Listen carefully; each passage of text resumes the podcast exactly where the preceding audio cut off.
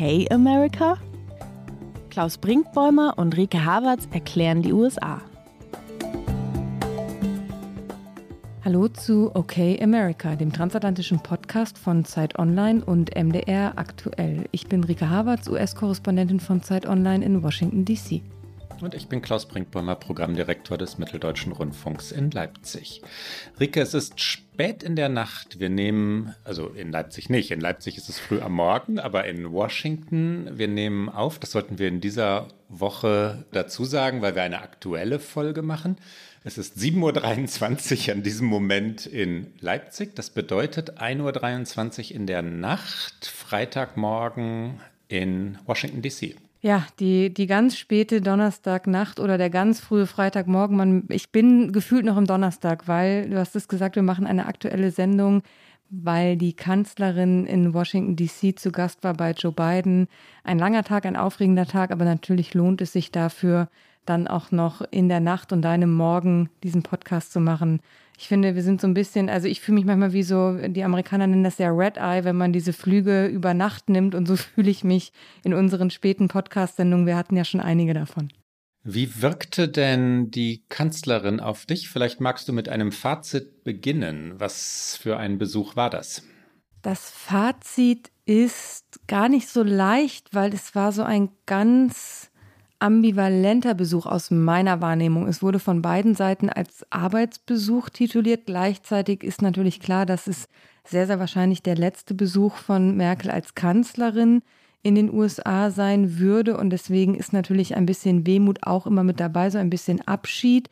Es wurde nicht der ganz große rote Teppich ausgerollt. Also es war jetzt nicht so, dass es tausend öffentliche Termine gab. Es wurde zwar zusammen Abend gegessen. Das ist natürlich schon auch eine Ehre, wenn Biden dann als Präsident äh, seinen Gast, äh, seine Gästin zum Abendessen einlädt, aber es gab jetzt kein großes Bankett und Merkel ist dann auch am Donnerstagabend noch wieder Richtung Deutschland geflogen. Insofern war es eher der kleine Rahmen und ähm, ich glaube auch die Kanzlerin selbst wollte es eher rational halten und äh, dann kam natürlich noch die Situation in Deutschland hinzu, die Hochwasserkatastrophe, die diesen Besuch dann auch noch mal verändert hat.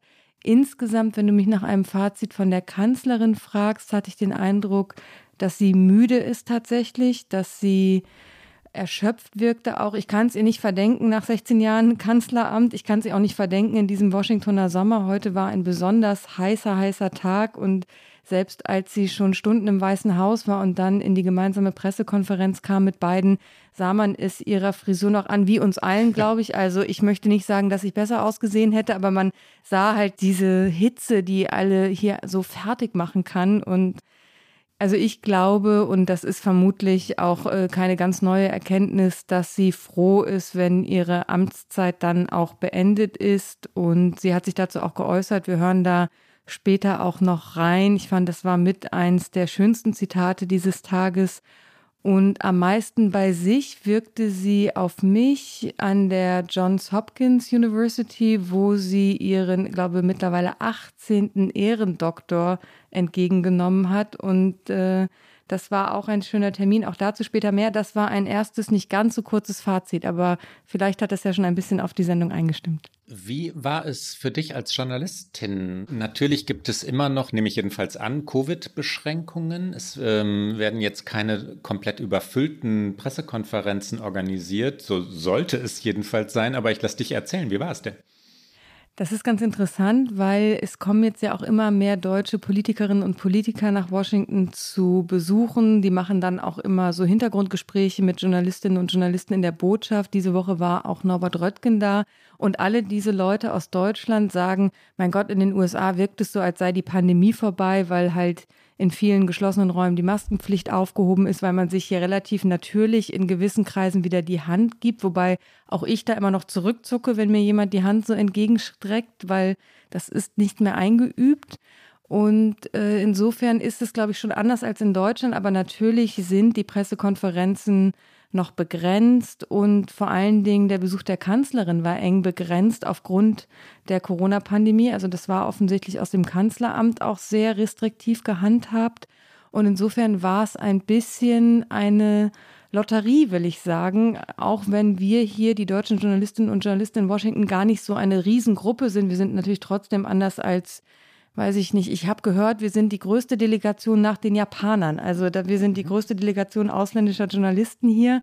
Und natürlich wollen alle dabei sein. Früher war man dann einfach überall dabei und dann war ein ganzer Tross, der eben äh, Merkel gefolgt ist von A nach B nach C. Und so wurde es äh, bei diesem Besuch aufgeteilt. Also zum Beispiel hat sie ja am Morgen äh, Kamala Harris getroffen zum Frühstück, auch bei Harris zu Hause. Und das war natürlich auch ein interessanter Termin, weil Harris das erste Mal einen internationalen Staatsgast empfangen hat. Die zwei Frauen sind aufeinander getroffen. Da war ich zum Beispiel nicht dabei. Ganz selbstverständlich, ne? Zwei Frauen in diesen beiden Rollen, die einander so, so wirkte es jedenfalls ganz natürlich begegneten. Wie schön. Ja, genau. Und dann auch dieses jetzt lass uns mal frühstücken. Also es wirkte alles so ganz schön und auch von beiden Seiten wichtig, aber das habe ich zum Beispiel auch nur aus der Ferne mitbekommen, weil bei diesem Termin zum Beispiel hatte ich keine Akkreditierung, weil es einfach begrenzt war. Dafür war ich dann wiederum bei der Verleihung der Ehrendoktorwürde vor Ort, was dann andere Kolleginnen und Kollegen nicht sehen konnten. Und ich glaube, am Ende des Tages bei der Pressekonferenz waren wir fast alle, weil die war dann im Weißen Haus im East Room, wo oft diese Pressekonferenzen stattfinden, wenn sie nicht draußen sind. Und das ist natürlich dann schon etwas Besonderes, da dabei zu sein, stundenlang. Es hat sich ein bisschen verzögert, weil die beiden länger miteinander gesprochen haben, als vorgesehen war. Und dann saßen wir alle in diesem sehr berühmten Briefing Room, den man kennt, nicht nur von den realen Pressekonferenzen, sondern auch aus diversen äh, Serien, wo er ja nachgestellt wird. Und wir alle hingen dann in diesem Briefing Room und haben immer darauf gewartet, dass es das Go gab, weil man kann sich natürlich nicht so frei bewegen. Und dann musste man im Tross zusammen rüberlaufen zum Haupteingang des Weißen Hauses tatsächlich und da dann reinzulaufen und äh, diese beiden dann auch zu sehen, Merkel bei ihrer letzten Pressekonferenz vermutlich, das hat dann schon was sehr Besonderes und das ist natürlich auch für Journalisten dann ein besonderer Moment.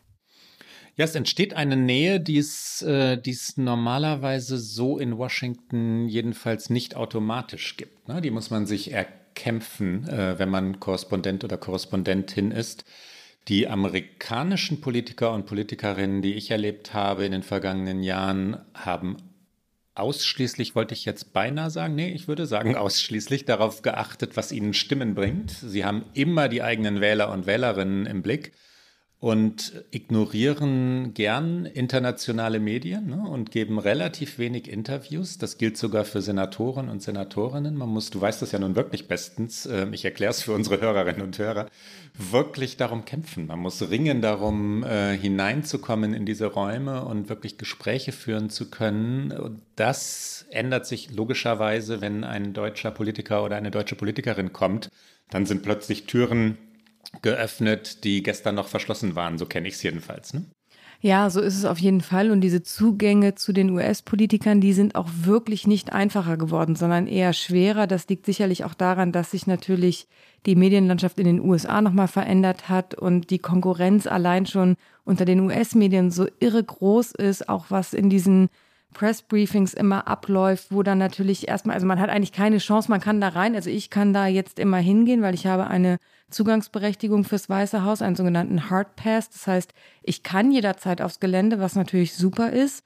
Das heißt aber noch lange nicht, dass ich auch nur der Pressesprecherin vielleicht mal eine Frage stellen könnte, weil auch da gibt es strenge Hierarchien. Die erste Reihe wird erstmal abgefragt und dann wird auch nicht nur eine Frage gestellt, sondern es werden vier Fragen gestellt und dann wird sehr willkürlich noch durch den Raum durchgefragt. Und ich habe selten erlebt, dass jemand eine Frage stellen kann, äh, der nicht wirklich regelmäßig in diesen Briefings sitzt. Und äh, das muss man sich, wie du es gesagt hast, tatsächlich erkämpfen. Und deswegen ist natürlich so ein Merkel-Besuch eine Chance. Und unter diesen Pandemiebedingungen, die ja nun doch immer noch herrschen, war es dann halt so ein bisschen ein Glücksspiel, wie viel Zugang man hatte, aber am Ende hat es äh, für mich auf jeden Fall gut geklappt und ich glaube auch für alle anderen Kolleginnen und Kollegen. Wir haben alle was mitgenommen aus diesem Besuch und eben auch so, dass wir eine Berichterstattung machen konnten, weil darum geht es ja auch, weil wenn ich hier in Washington bin, möchte ich natürlich auch die Pressekonferenz eigentlich nicht mehr auf CNN angucken, sondern selbst vor Ort sein, um dann auch sagen zu können, wie wirkt denn Angela Merkel und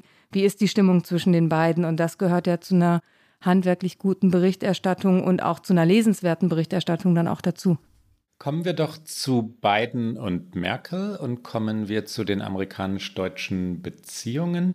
Beginnen wir bei Joe Biden. Wie wirkte der amerikanische Präsident auf dich? Ich möchte sagen, auch ein bisschen müde, aber es war da waren einige Versprecher in seinen, in seinen Anmerkungen. Ne? Er sprach dann, wir kommen gleich dazu, von vier Jahren, wo er vier Präsidenten sagen wollte. Also wir, wir, wir werden es gleich hören, aber entschuldige, sag du, Ricke.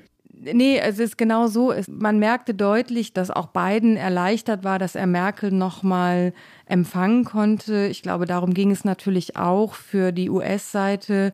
Merkel und auch das Team und im Grunde damit Zugriff auf die deutsche Regierung zu haben, um auch so eine Art von Übergabe vielleicht schon zu initiieren, weil natürlich blicken die Amerikaner auch auf die Bundestagswahl. Das Vakuum nach Merkel ist aber international natürlich ein großes. Das ist völlig unklar für die US-Amerikaner und sicherlich für viele andere auch. Was folgt denn nach Merkel und was wird das für eine Politik? Was wird das für eine Partnerschaft? Und ich glaube, deswegen war es für Biden auf jeden Fall sehr wichtig und für die USA diese transatlantische Partnerschaft, die Biden ja auch schon auf seiner Reise nach Europa wieder neu betont hat, nochmal zu festigen und auch, das fand ich schon auch sehr authentisch, Respekt zu zollen vor dieser Karriere von Angela Merkel und auch vor ihrer Leistung als Kanzlerin auf internationaler Ebene und natürlich auch, was sie auch für die Stärkung von Demokratien bedeutet hat über die vergangenen Jahre. Und das ist ja ein wichtiger Punkt für Biden. Und er hat auf jeden Fall am Anfang in der Pressekonferenz dann auch äh, genau diese Worte an äh, Merkel gerichtet. Also ist nicht inhaltlich eingestiegen, sondern erstmal mit einer wirklich netten Geste in ihre Richtung. Er hat gesagt, die Kanzlerin war oft hier und kennt das Oval Office so gut wie ich.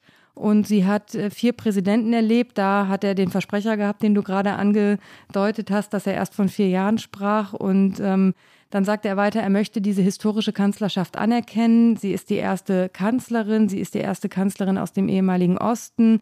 Sie ist nach Helmut Kohl die am längsten im Amt befindliche und sie hat ein beispielhaftes Leben, in dem sie Deutschland und, das hat er so gesagt, das meine ich von ganzem Herzen, der ganzen Welt gedient hat. Und ich danke ihr im Namen der USA für die Führungsstärke und dafür, dass sie Wahrheiten ausgesprochen hat. Hier hören wir einmal kurz rein.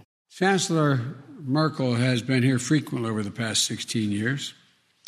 Matter of fact, she knows the Oval Office as well as I do. She's been But all kidding aside, uh, through uh, though this administration, uh, she's been there for four years, uh, for four presidents.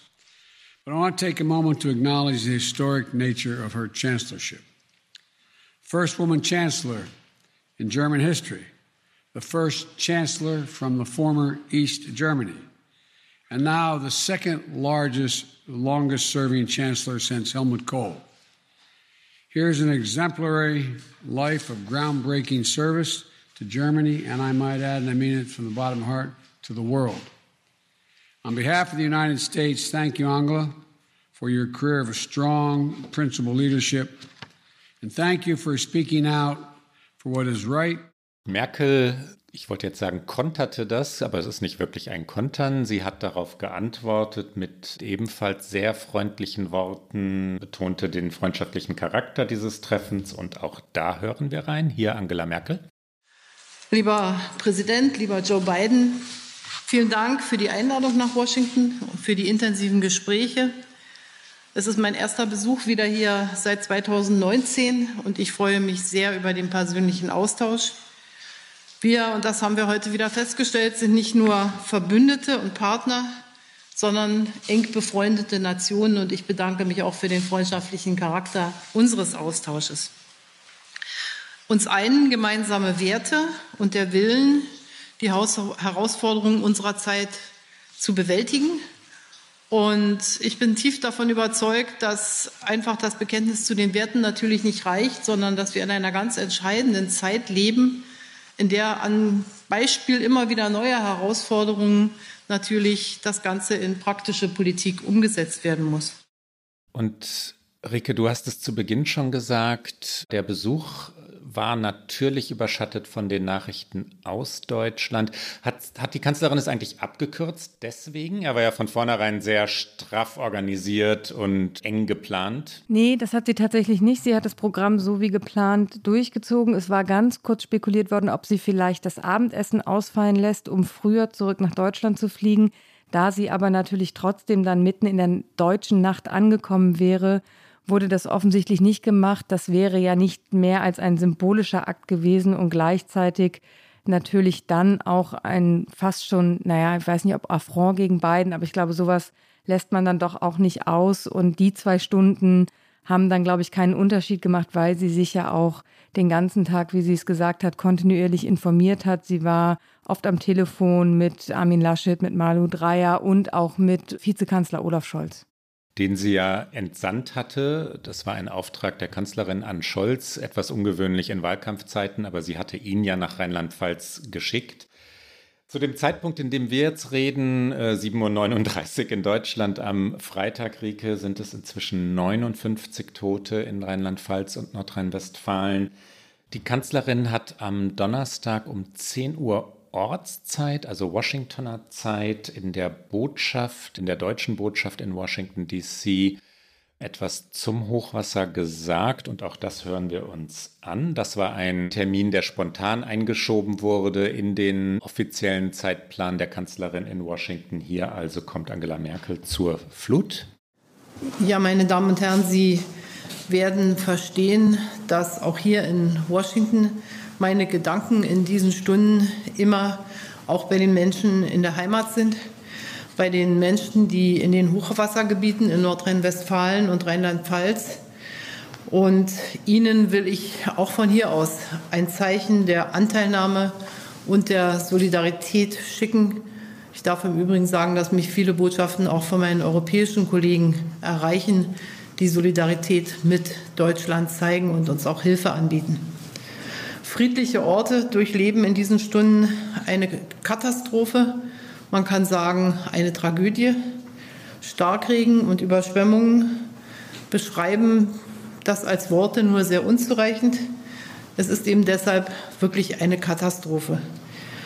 Ich bin erschüttert von den Berichten, die mich erreichen aus den Orten, die jetzt ganz unter Wasser stehen, in denen die Menschen in höchster Not auf die Dächer ihrer Häuser gerettet, sich gerettet haben und hoffentlich auch gerettet werden. Ich traue um die, die in dieser Katastrophe ihr Leben verloren haben. Noch wissen wir die Zahl nicht, aber es werden viele sein. Manche in den Kellern ihrer Häuser, manche als Feuerwehrleute bei dem Versuch, andere in Sicherheit zu bringen. Und ihren Angehörigen gilt meine tief empfundene Anteilnahme. Und dieses Thema hat sich dann tatsächlich auch durch den ganzen Tag gezogen, anders als das ursprünglich geplant war. Natürlich war das Thema Klimaschutz als eins der Themen anberaumt worden, über das Biden und Merkel sprechen wollten. Aber im Vorfeld hatte man natürlich gedacht, es würde viel mehr um andere Themen gehen, schwerpunktmäßig äh, Nord Stream 2 zum Beispiel, der Umgang mit China, der Umgang mit Russland. All diese Dinge wurden auch angesprochen, aber man hat deutlich gemerkt, diese Bilder aus Deutschland, an denen einfach kein Vorbeikommen ist, diese Tragödie. Und das hat Merkel auch immer wieder gesagt, dass ihr das nahe gehen würde und dieses Leid und natürlich auch gleichzeitig auf der Seite diesseits des Atlantiks in den USA diese Hitzewelle im Nordwesten des Landes, die ja auch ein Ausdruck des Klimawandels ist. Ich glaube, diese Bilder haben dazu geführt, dass die Agenda doch noch ein bisschen geändert wurde.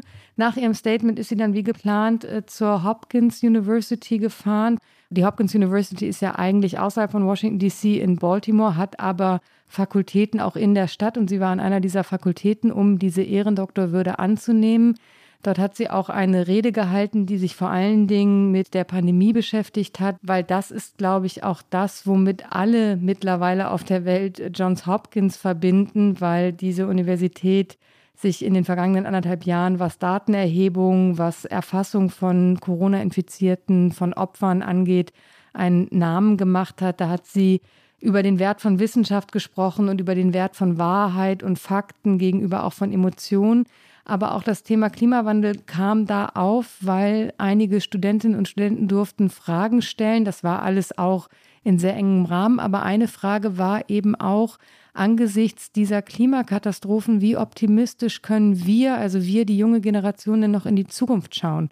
Und Merkel hat darauf geantwortet, wie Merkel auf solche Dinge antwortet, sehr faktenbasiert, dass weitere Anstrengungen übernommen werden müssten. Sie sagte, es ist die Herausforderung unserer Zeit. Also Merkel hat ja schon immer den Klimawandel auch anerkannt als das, was er ist und hat gesagt, Glasgow in diesem Jahr, also die UN-Klimakonferenz, müsste neue Anstrengungen bringen. Aber die Frage nach dem Optimismus, die hat sie ein bisschen ausgespart. Die hat sie nicht beantwortet. Trotzdem fand ich den Hopkins-Auftritt ihren authentischsten. Da fühlt sie sich ganz offensichtlich wohl und ähm, da hat sie auch die Frage beantwortet, was sie denn macht, wenn sie nicht mehr Kanzlerin ist. Und ich glaube, wir wollten es eigentlich ans Ende der Sendung stellen, aber jetzt passt es gerade so gut rein, weil sie da eben saß und da war sie so, das kam so aus ihr heraus und das war so ein schöner Moment, weil sie sagte, ja, das kann ich ja noch gar nicht sagen, was ich an diesem ersten Tag mache, weil ich habe ihn ja noch nicht erlebt. Also erstmal die sehr rationale Wissenschaftlerin war da wieder und dann sagte sie, na ja, ich werde vermutlich aufwachen und erstmal wie üblich Gedanken haben, die mir im Kopf rumgehen und dann werde ich merken, dass ich diesen Job ja nicht mehr mache und dann werde ich sehr froh sein. Das hat schon für den ersten Lacher bei allen gesorgt, die da waren. Und dann meinte sie, dann würde sie sich erstmal damit befassen, was sie eigentlich interessieren würde, weil das wäre die vergangenen Jahre etwas zu kurz gekommen und ähm, sie würde auch erstmal keine Einladungen annehmen und dann würde sie vielleicht einfach mal ein Buch lesen, dann würden ihr die Augen zufallen und so hat sie es auch genau gesagt, weil dann wäre ich müde und äh, dann schaue ich einfach mal, wie es weitergeht. Und das war, fand ich, für Merkel ein wirklich sehr authentischer Moment und wir hören uns das Zitat einmal an.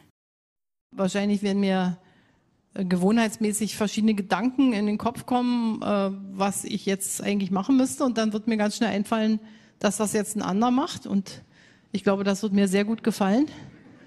Und dann werde ich verstehen, dass ich äh, Freizeit habe. Und dann werde ich eben einfach nochmal nicht gleich die nächste Einladung annehmen, weil ich Angst habe, ich habe nichts zu tun und keiner will mich mehr, sondern ich glaube, ich werde mal eine Pause einlegen, wo ich nachdenke, was mich so eigentlich interessiert. Denn in den letzten 16 Jahren habe ich dazu wenig Zeit gehabt. Und dann werde ich vielleicht versuchen zu lesen, dann werden mir die Augen zufallen, weil ich müde bin und dann werde ich ein bisschen schlafen und dann schauen wir mal, wo ich auftauche. Es kam dann das Gespräch mit äh, Joe Biden, das länger dauerte, als es geplant war. Die Pressekonferenz, die du schon angesprochen hast. Es gab ein Dinner mit äh, natürlich prominenten Gästen. Hillary Clinton war dabei, Colin Powell, Mitch McConnell. Äh, Susan Rice, also die, auch Politiker, Politikerinnen der vergangenen Jahre, vergangener Regierungen, mit denen Merkel aber zu tun gehabt hatte. Welche Ergebnisse gab es denn aber eigentlich? Kommen wir mal zur, zur tatsächlichen Politik und nicht nur zu persönlichen Beziehungen. Ähm, was folgt aus diesem Zusammentreffen? Folgt überhaupt irgendetwas daraus? Nicht besonders viel. Ich glaube, das Atmosphärische stand wirklich deutlich im Vordergrund. Es gab ein paar Erklärungen. Zum Beispiel gibt es jetzt eine Erklärung von Washington, die bekräftigt, äh, dass beide Seiten, also sowohl die USA als auch Deutschland, ihr Bekenntnis zu einer engen bilateralen Zusammenarbeit äh, erneuern und äh, Frieden, Sicherheit und Wohlstand auf der ganzen Welt fördern wollen. Also viel schwammiger kann es eigentlich nicht sein. Da sind wir wieder bei den Werten und bei der Demokratieverfechtung. Und dann gab es auch, und das war ein bisschen neu, das war im Vorfeld, hört man ja immer, was so passieren könnte. Und diese Washingtoner Erklärung, die war auch im Vorfeld schon bekannt. Was sie dann aber auch noch angekündigt haben, waren eine gemeinsame Energie- und Klimapartnerschaft. Und ich glaube, das war natürlich etwas, was sicherlich im Hintergrund auch schon in der Planung war, jetzt aber vorgezogen wurde, auch eben im Angesichts dessen, worüber wir gerade gesprochen haben. Und in dieser Partnerschaft soll es darum gehen, das Null-Emissionsziel schneller zu erreichen, außerdem zukunftsfähige Technologien wie Wasserstoff oder erneuerbare Energien weiter auszubauen. Und darüber wurde auch in der Pressekonferenz äh, länglich gesprochen. Es gibt ja diverse Probleme zwischen den USA und Deutschland, die zum Teil aus der Ära Donald Trumps herrühren, zum Teil aber auch älter sind. Was ist denn an der Stelle oder bei diesen Problemen passiert, Rike? Nord Stream 2, Nord Stream 2 ist eines davon. Die inzwischen nahezu fertiggestellte Pipeline soll, das wissen unsere Hörerinnen und Hörer, russisches Erdgas nach Deutschland bringen. Und zwar, das ist entscheidend, direkt, also an der Ukraine vorbei. Das ist nach meiner Einschätzung der, der größte Streitpunkt, wenn man mal von Reisebeschränkungen, dazu kommen wir gleich noch, absieht. Einen Durchbruch gab es nicht. Nein, einen Durchbruch gab es tatsächlich nicht. Und äh, Nord Stream 2, das war, bis dann die Hochwasserkatastrophe, glaube ich, die Agenda ein bisschen verändert hat, genau das Thema, von dem alle dachten, darüber würde am meisten gesprochen werden. Darüber wurde sicherlich auch sehr intensiv gesprochen. Biden hat den schönen Satz gesagt, dass man sich, dass gute Freunde sich auch mal nicht einig sein können und hat aber, glaube ich, erkannt, dass natürlich diese Pipeline im Grunde fertig ist und jetzt zu versuchen, diese Fertigstellung noch aufzuhalten, das würde nicht ohne größere Eskalation vonstatten gehen. Deswegen hat Biden ja auch seit er Präsident ist auf Sanktionen verzichtet. Hinter den Kulissen wird an einem Kompromiss gearbeitet. Ein Kompromiss, der sicherstellt, dass die Ukraine eine Energiesicherheit hat, aber auch eine sicherheitspolitische Sicherheit. Die USA stehen ja sehr fest an der Seite der Ukraine. Merkel hat aber auch noch mal gesagt, dass die Ukraine trotz Nord Stream 2 ein Transitland bleiben werde. Also Merkel hat ja auch in dieser Woche noch äh, den ukrainischen Präsidenten in Berlin getroffen, natürlich auch nicht zufällig vor ihrer Reise nach Washington. Insofern hat man sich da bemüht, diesen Konflikt nicht weiter zu eskalieren. Ich glaube, auch im Zuge dieser neu gewonnenen transatlantischen Gewissheiten möchte man da eher konstruktiv sein. Aber das, was viele gehofft hatten, dass dieses leidige Thema, weil es ist ein leidiges Thema, endlich beigelegt werden könnte, das ist nicht passiert. Es wird ein bisschen vermutet, dass es im August soweit sein könnte. Dann nämlich wird der nächste Bericht des Außenministeriums an den Kongress fällig und dann würden wieder Sanktionen im Raum stehen. Und Biden hat sich innenpolitisch nicht unbedingt beliebt damit gemacht, dass er keine Sanktionen verhängt hat, weil dieses Projekt ist in den USA wirklich, ich glaube, das unterschätzt man teilweise in Europa oder in Deutschland, extrem unbeliebt. Weil natürlich die USA auch ihr eigenes Gas verkaufen wollen. Also es ist jetzt nicht nur Menschenfreundlichkeit. Hinzu kommt noch das äh, ja delikate Verhältnis des Weißen Hauses zum amerikanischen Kongress, vor allem zum Senat. Äh, Joe Biden muss auch dort immer erklären, wie die Beziehungen zu Deutschland sind und was Nord Stream 2 angeht, ob er irgendwelche Fortschritte erzielt hat, denn auch der Kongress fordert traditionell jedenfalls eine Härte in internationalen Beziehungen. Wir werden, Rike, von unseren Hörerinnen und Hörern sehr viel nach Reisebeschränkungen und der Möglichkeit, wieder in die USA zu reisen, gefragt. Hat sich bei dem Thema irgendetwas getan? Jein, möchte ich sagen. Also das, worauf, glaube ich, ganz, ganz viele von uns gehofft hatten, dass dieser sehr öffentlichkeitswirksame Termin von beiden genutzt würde, um die Reisebeschränkungen aus dem Schengen-Raum in die USA aufzuheben. Das ist nicht passiert. Die amerikanischen Journalistinnen und Journalisten haben danach auch überhaupt nicht gefragt, aber natürlich haben wir deutschen Journalistinnen und Journalisten danach gefragt. Es ist das vielleicht auch noch mal so ein bisschen aus dem Hintergrund erzählt. Es gibt meistens vorab eine Ansage, wie viele Fragen gestellt werden dürfen bei solchen Pressekonferenzen. Und in diesem Fall war es so, dass beide Seiten, also sowohl die amerikanische als auch die deutsche, zwei Fragen stellen konnten. Und dann haben wir uns auf deutscher Seite natürlich untereinander verständigt, A, wer stellt diese Fragen, weil auch das muss dann vom Protokoll weitergegeben werden, damit die Kanzlerin bzw. der Präsident dann die jeweiligen Kolleginnen und Kollegen auch namentlich aufrufen kann. Und dann haben wir natürlich überlegt, worum wollen wir uns bemühen, um was für eine Antwort. Und Travel Ban war da ganz oben auf der Liste, weil das für uns natürlich ein relevantes Thema ist. Und bislang hat Biden ja immer nur auf die Wissenschaft verwiesen und äh, Jetzt hat er wenigstens mal angekündigt, dass er sich dazu äußern wollen würde in den kommenden Tagen. Also er hat gesagt, ich warte darauf, von unseren Leuten in unserem Covid-Team zu hören, wann das geschehen soll, also wann dieser Travel Ban aufgehoben werden soll. Viele von uns waren da gleich so ein bisschen sehr optimistisch. Ich bin immer noch verhalten, weil nur zu sagen, er kündigt an, sich zu äußern, wenn er von seinem Covid-Team gehört hat, kann natürlich auch bedeuten, ja, jetzt haben wir noch mal geschaut und aufgrund der Delta-Variante werden wir jetzt bis September erstmal gar nichts machen und dann gucken wir nochmal auf das Thema. Aber das Problem für Biden ist natürlich, dass er eigentlich kein rationales Argument mehr hat, weil aus Ländern wie der Türkei oder Mexiko oder Costa Rica können Menschen nach wie vor ohne Beschränkungen einreisen. Das sind aber Länder, die sowohl höhere Inzidenzen aufweisen als auch geringeren Impffortschritt als zum Beispiel Deutschland. Und die Frage ist vielleicht, wird es dann nicht eine Gesamtschengen-Lösung geben, sondern vielleicht dann eine länderbasierte Lösung. Aber Merkel hat auch gesagt, sie hätte ihn darauf angesprochen, hat aber aus meiner Sicht auch durchaus Verständnis gezeigt für seine Haltung und hat ihm dann im Grunde genommen ein Argument geliefert, es nicht aufzuheben, weil sie von sich aus die Delta-Variante angesprochen hat und gesagt hat, wir wollen natürlich auch eine verlässliche Lösung. Wir wollen jetzt nicht für ein paar Tage etwas machen und es dann wieder zurücknehmen. Und da habe ich gedacht, hm, das klingt mir jetzt nicht so danach, dass äh, Mitte August die großen Reisen in die USA wieder losgehen können. Wie hast du es wahrgenommen? In den vergangenen Monaten hatten die beiden, entschuldige, ich wollte zu einem anderen Punkt gerade, auch Covid betreffend, äh, ja unterschiedliche Standpunkte gehabt, was den Patentschutz äh, anging. Biden hatte sich dafür ausgesprochen, den Patentschutz, ich rede von den Impfstoffen natürlich, aufzuheben, damit international die Impfkampagne schneller in Gang käme. Merkel war explizit dagegen weil sie sagte, dadurch würde Forschung gebremst, ja, und die Entwicklung künftiger Impfstoffe eher erschwert, weil der Anreiz verschwinde.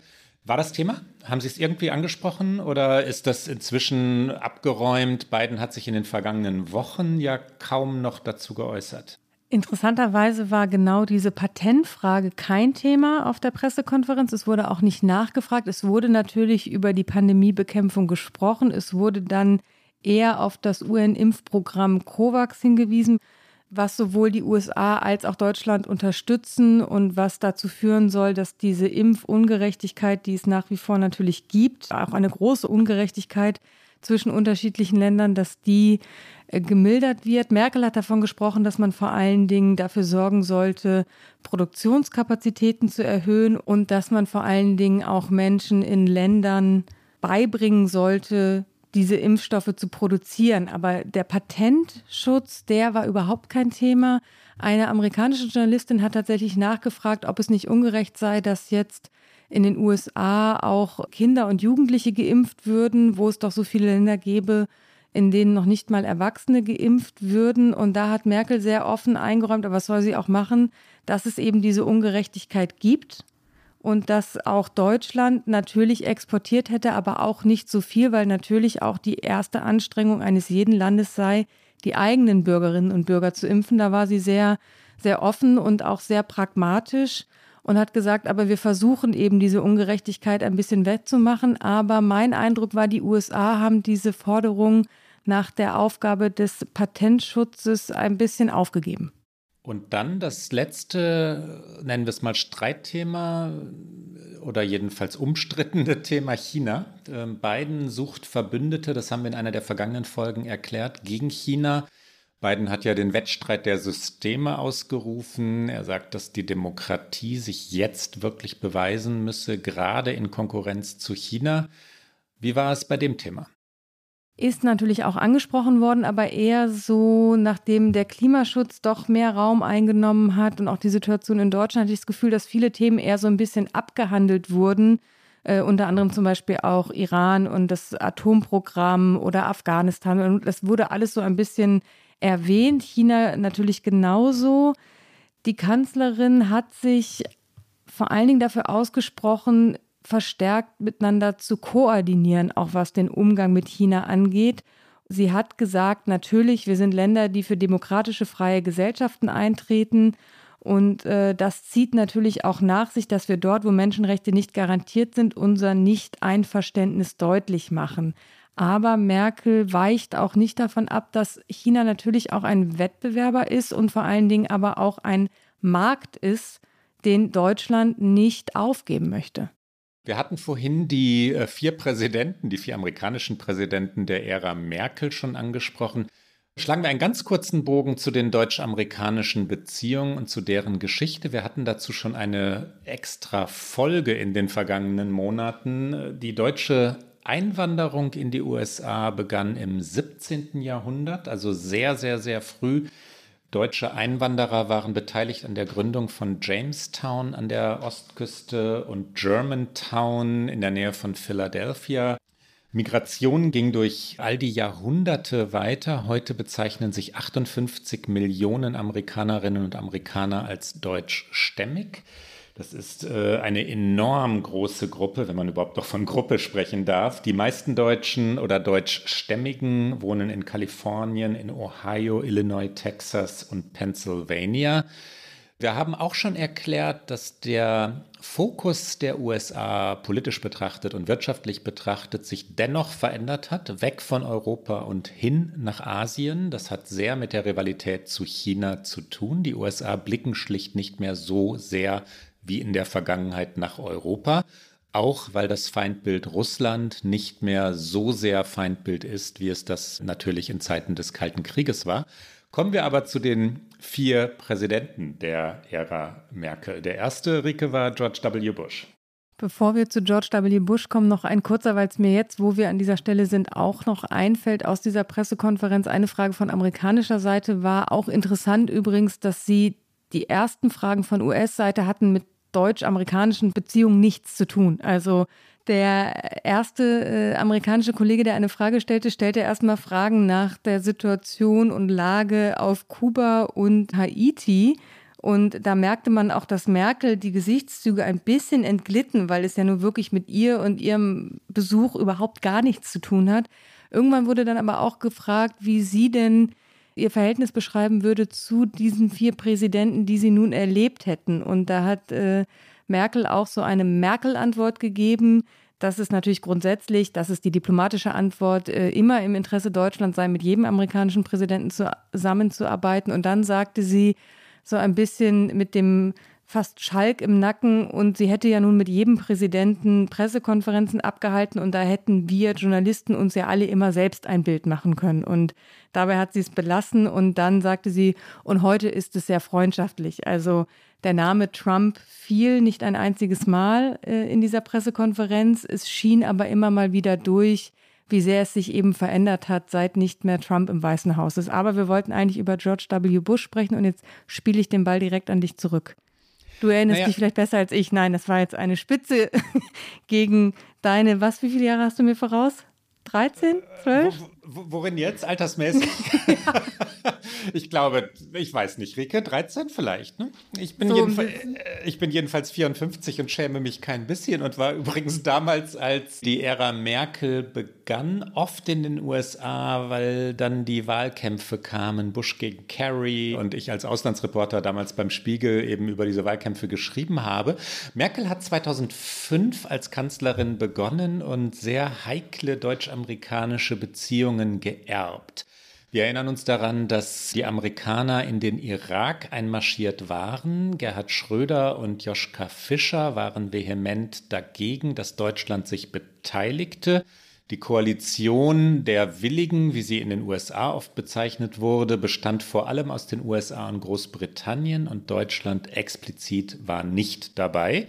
Die Beziehungen waren schwierig. Sie waren gestört. Nach dem 11. September 2001 hatten die USA ja, ja, wirklich weltweite Solidarität erlebt und die hatten sie selber beschädigt durch eine sehr fragwürdige, heikle, in Wahrheit auch verlogene Außenpolitik.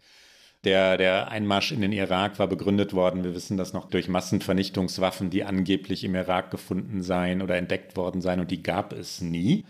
George W. Bush übrigens hat jetzt in einem Interview, er gibt sehr selten Interviews, in einem Interview mit der Deutschen Welle, mit der geschätzten Kollegin Ines Pohl, sich zu Merkel geäußert und schwärmerisch, freundlich ist ein sehr kleines Wort. Er sprach von den harten Entscheidungen, die Merkel zu treffen gehabt habe. Er sprach davon, dass Merkel ein Vorbild für viele Mädchen überall auf der Welt sei, die nun erleben würden, was möglich sei. Hier also George W. Bush in der Rückschau. Angela Merkel brought class and dignity uh, to a very important position and uh, made very hard decisions. Uh, I bet a legacy of Angela Merkel is there's a lot of girls who watch Angela Merkel say, I too can have a position of responsibility and power. Ja, Bush tatsächlich sehr schwärmerisch und die beiden haben sich ja das eine Besonderheit gegenseitig in ihren Heimaten besucht. George W. Bush war mit Merkel in Mecklenburg-Vorpommern und Angela Merkel war zu Besuch auf der Familienranch in Texas und es gibt so ein schönes Bild, wo Bush persönlich Merkel mit dem Pickup durchs Gelände fährt und dann wird auch noch ein Barbecue-Grill angeschmissen und Merkel zeigt sich ganz interessiert. Und ich glaube, in Mecklenburg-Vorpommern wurde Wildschweinbraten gegessen. Also Merkel hat auf jeden Fall dafür gesorgt, dass diese zerrütteten transatlantischen Beziehungen, über die du gerade gesprochen hast, sich wieder angenähert haben. Und äh, Bush schwärmt häufiger von ihr. Und dieses Interview tatsächlich sehr erstaunlich. Ich glaube, auf intellektueller Ebene die engste Beziehung hatte Merkel tatsächlich dann mit äh, Barack Obama. Die beiden schwärmen auch voneinander in ihrer jeweils eigenen Art. Es ist nicht so schwärmerisch, wie wir das gerade von Bush gehört haben, aber ich glaube, sie sind wirklich äh, befreundet. Es hätte mich auch nicht überrascht, wenn Merkel hätte sie länger Zeit gehabt, äh, Obama noch hier in Washington getroffen hätte. Das war jetzt in diesen 24 Stunden nicht möglich als Obama im Wahlkampf war, also als er noch kandidiert hat, da war es nicht so, dass Merkel direkt so geschwärmt hat, weil natürlich von der Art und Weise, wie Obama ist, das entspricht ihr eher nicht.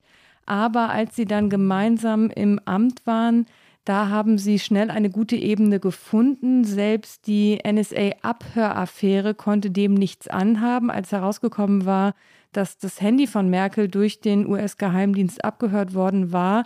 Da hat sie natürlich gesagt, das geht so nicht, aber das äh, hat die Beziehung zwischen ihr und Obama nicht getrübt. Und tatsächlich gibt es ja die Erzählung, dass es Obama gewesen sein soll, der quasi in einem, ja, jetzt fehlt mir wieder das deutsche Wort, es gibt dieses schöne englische Wort Nudge, also so den letzten Stupser gegeben hat, sie zu überzeugen, äh, doch noch einmal zu kandidieren, auch im Angesicht äh, von Donald Trump tatsächlich.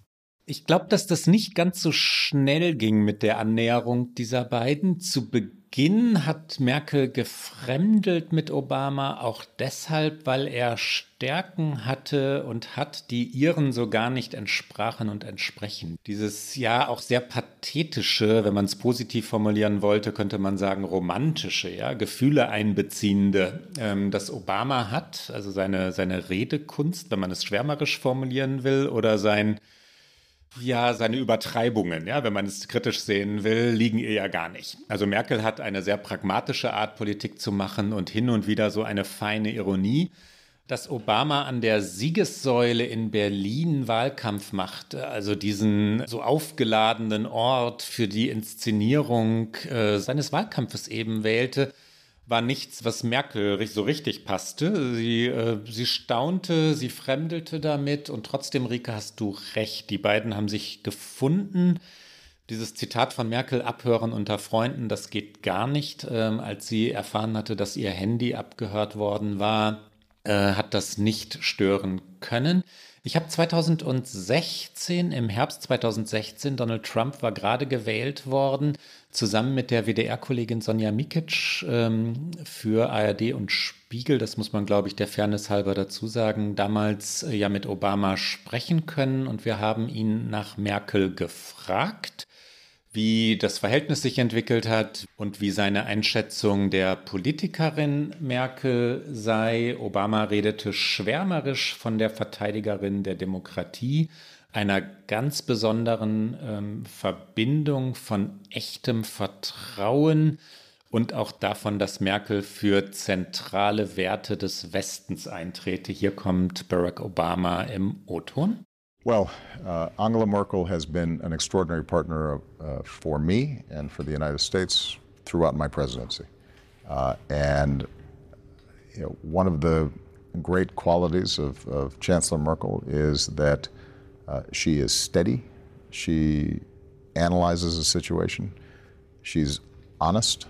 Uh, sometimes we've had disagreements, but when we do, uh, it's very constructive, uh, and we are consistently, uh, I think, open with each other about uh, how we should approach these issues. But I do believe that Chancellor Merkel and Germany are a linchpin in protecting the basic tenets of uh, a liberal market based democratic order that has created unprecedented prosperity and security for Europe, but also the, uh, for the world. And as I said in the speech I made in Hanover, I think sometimes Europe may take for granted the extraordinary progress that's been made over the last 40, 50 years. I recognize sometimes there is great frustration uh, that arises out of the Eurozone or out of the EU. On the other hand, probably at no time in human history has there been uh, as, as much prosperity and security as has existed in Europe during this period.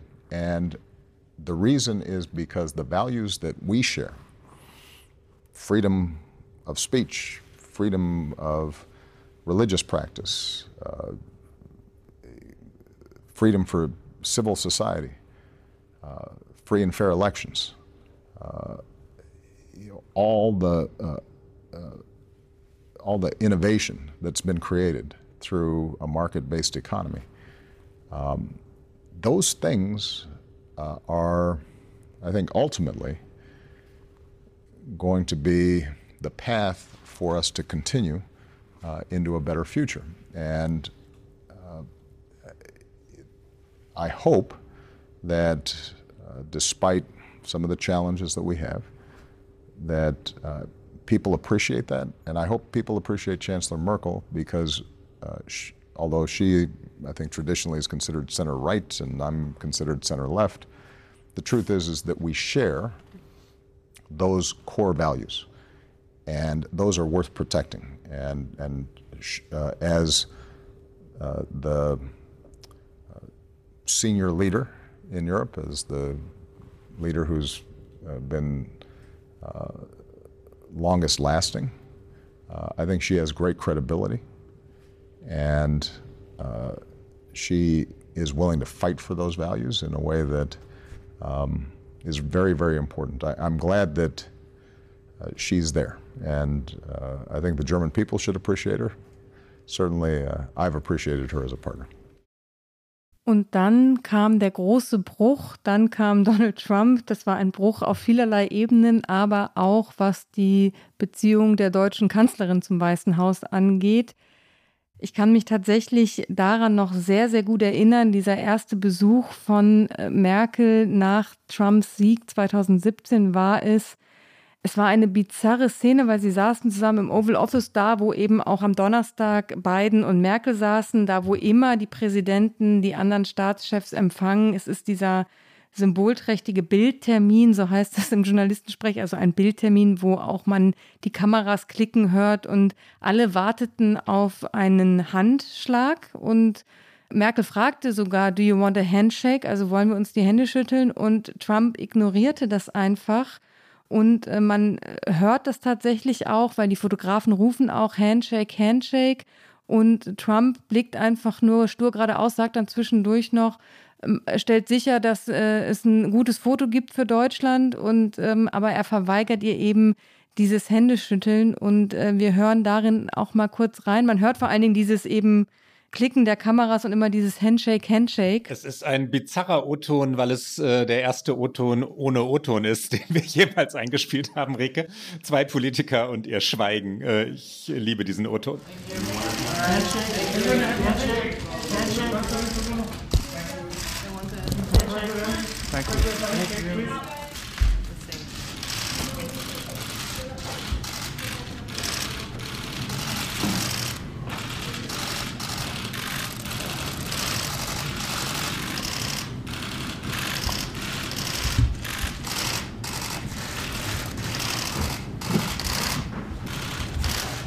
Send a good picture back to Germany, please. Make sure. Talk to him, Mr. President? Very good. Talk about NATO? Many things. Sehr gut, danke. Ein freundlicher Empfang. Gute Gelegenheit, sich zu unterhalten.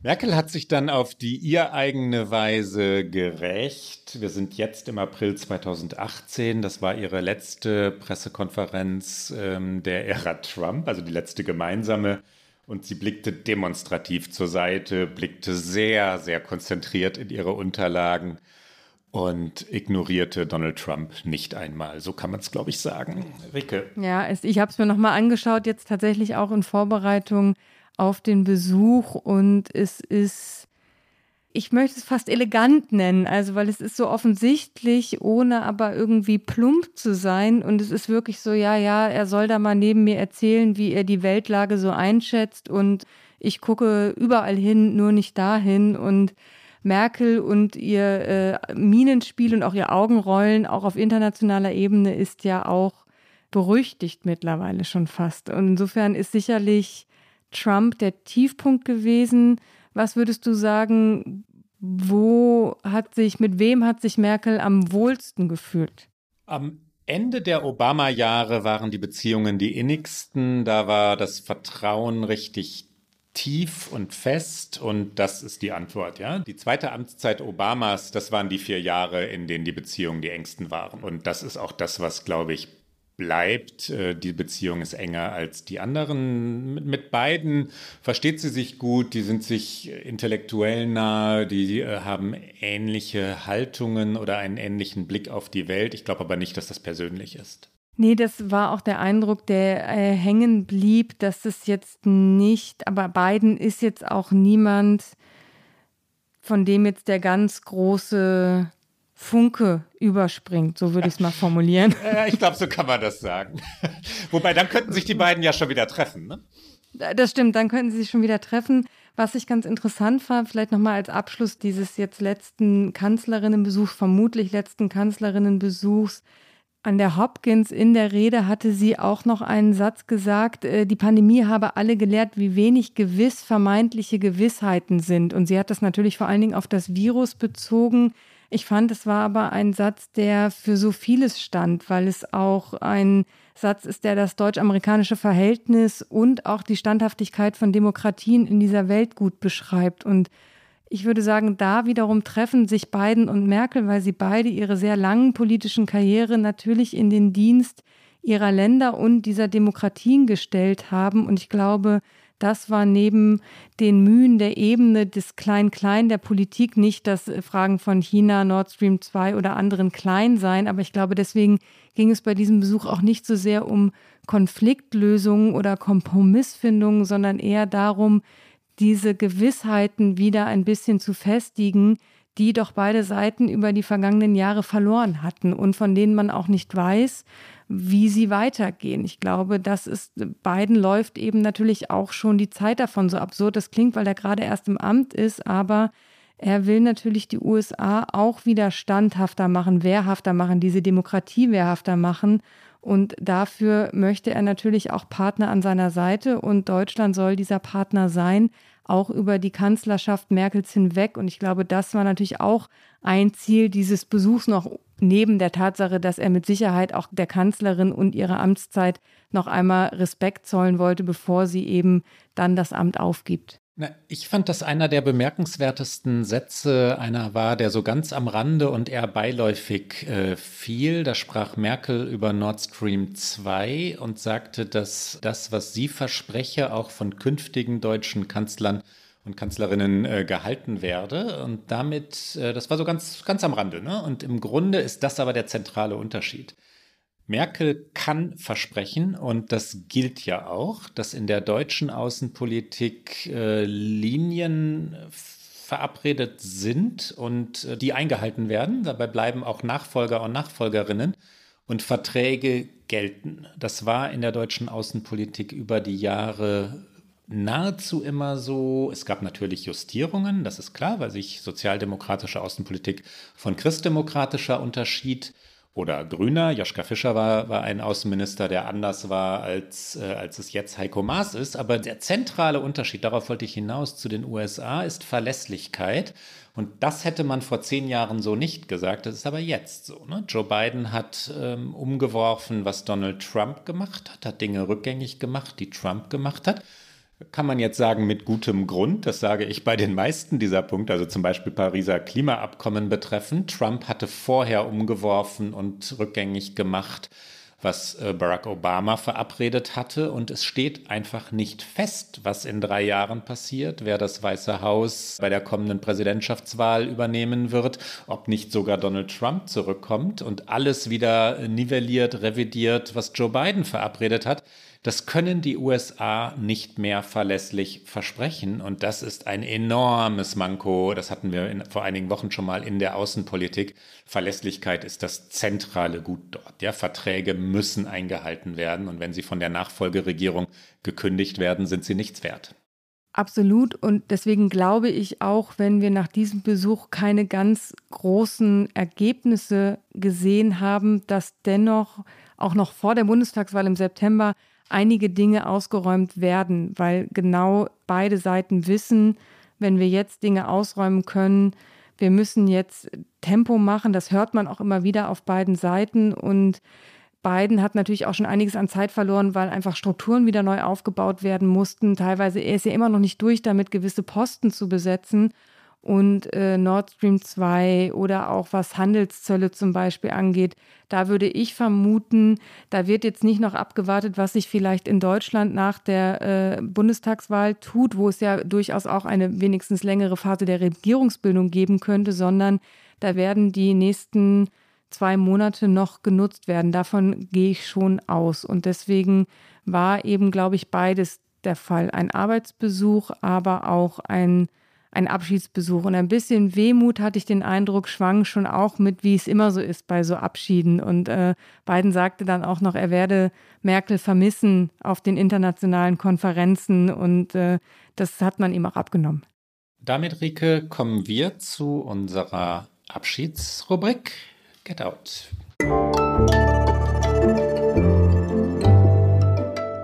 Get Out.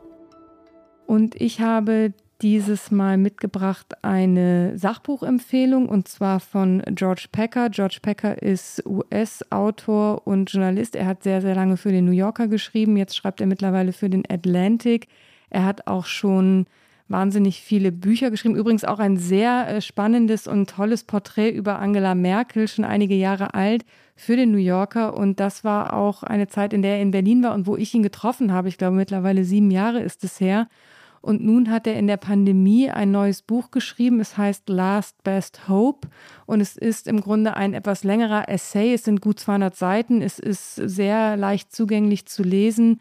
Und es geht natürlich mal wieder um den Zustand der USA.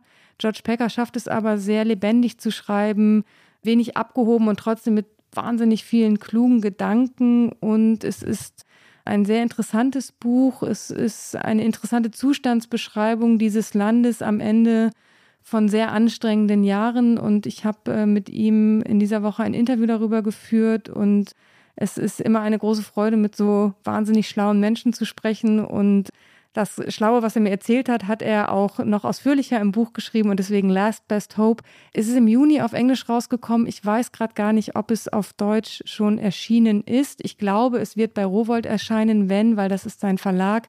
Ich reiche das auf jeden Fall in den Show Notes nach, wenn es schon auf Deutsch erschienen ist. Und ich habe mich in den vergangenen Tagen aus gegebenem Anlass, in Deutschland wird sehr über Annalena Baerbocks Buch geredet, mit Politikerbüchern äh, befasst und ähm, mich auch gefragt, warum eigentlich immer diese ja letztlich nicht gut geschriebenen Pflichtbücher, die ganz schnell auch wieder vergessen sein werden, die irgendwie dazugehören scheinen zu Wahlkämpfen und letztlich so geringen Erkenntniswert bieten. Eine Ausnahme, ähm, Dreams from My Father von Obama das ist das erste der inzwischen, glaube ich, drei, wenn ich es richtig gezählt habe, Obama-Bücher. Dieses ist seine sehr früh veröffentlichte Autobiografie. Damals, als es erschien, wurde ihm vorgeworfen, ein bisschen Hybris ist das aber schon, Autobiografie mit äh, rund 40 Jahren, aber es ist ein meisterlich geschriebenes Buch. Obama kann schlicht schreiben. Er kann nicht nur reden, er kann auch schreiben. Dreams from My Father, Barack Obama. Und das war's für heute bei OK America. Sie hören uns auf Zeit Online, mdr.de, in der ARD Audiothek und auf allen guten Podcast-Kanälen. Dieses Mal ausnahmsweise vorgezogen am Samstag, sonst alle zwei Wochen donnerstags.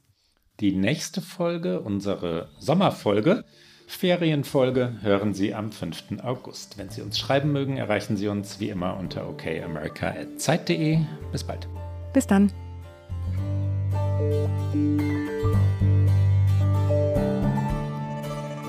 Okay America ist ein Podcast von Zeit Online und MDR aktuell. Produziert von Pool Artists.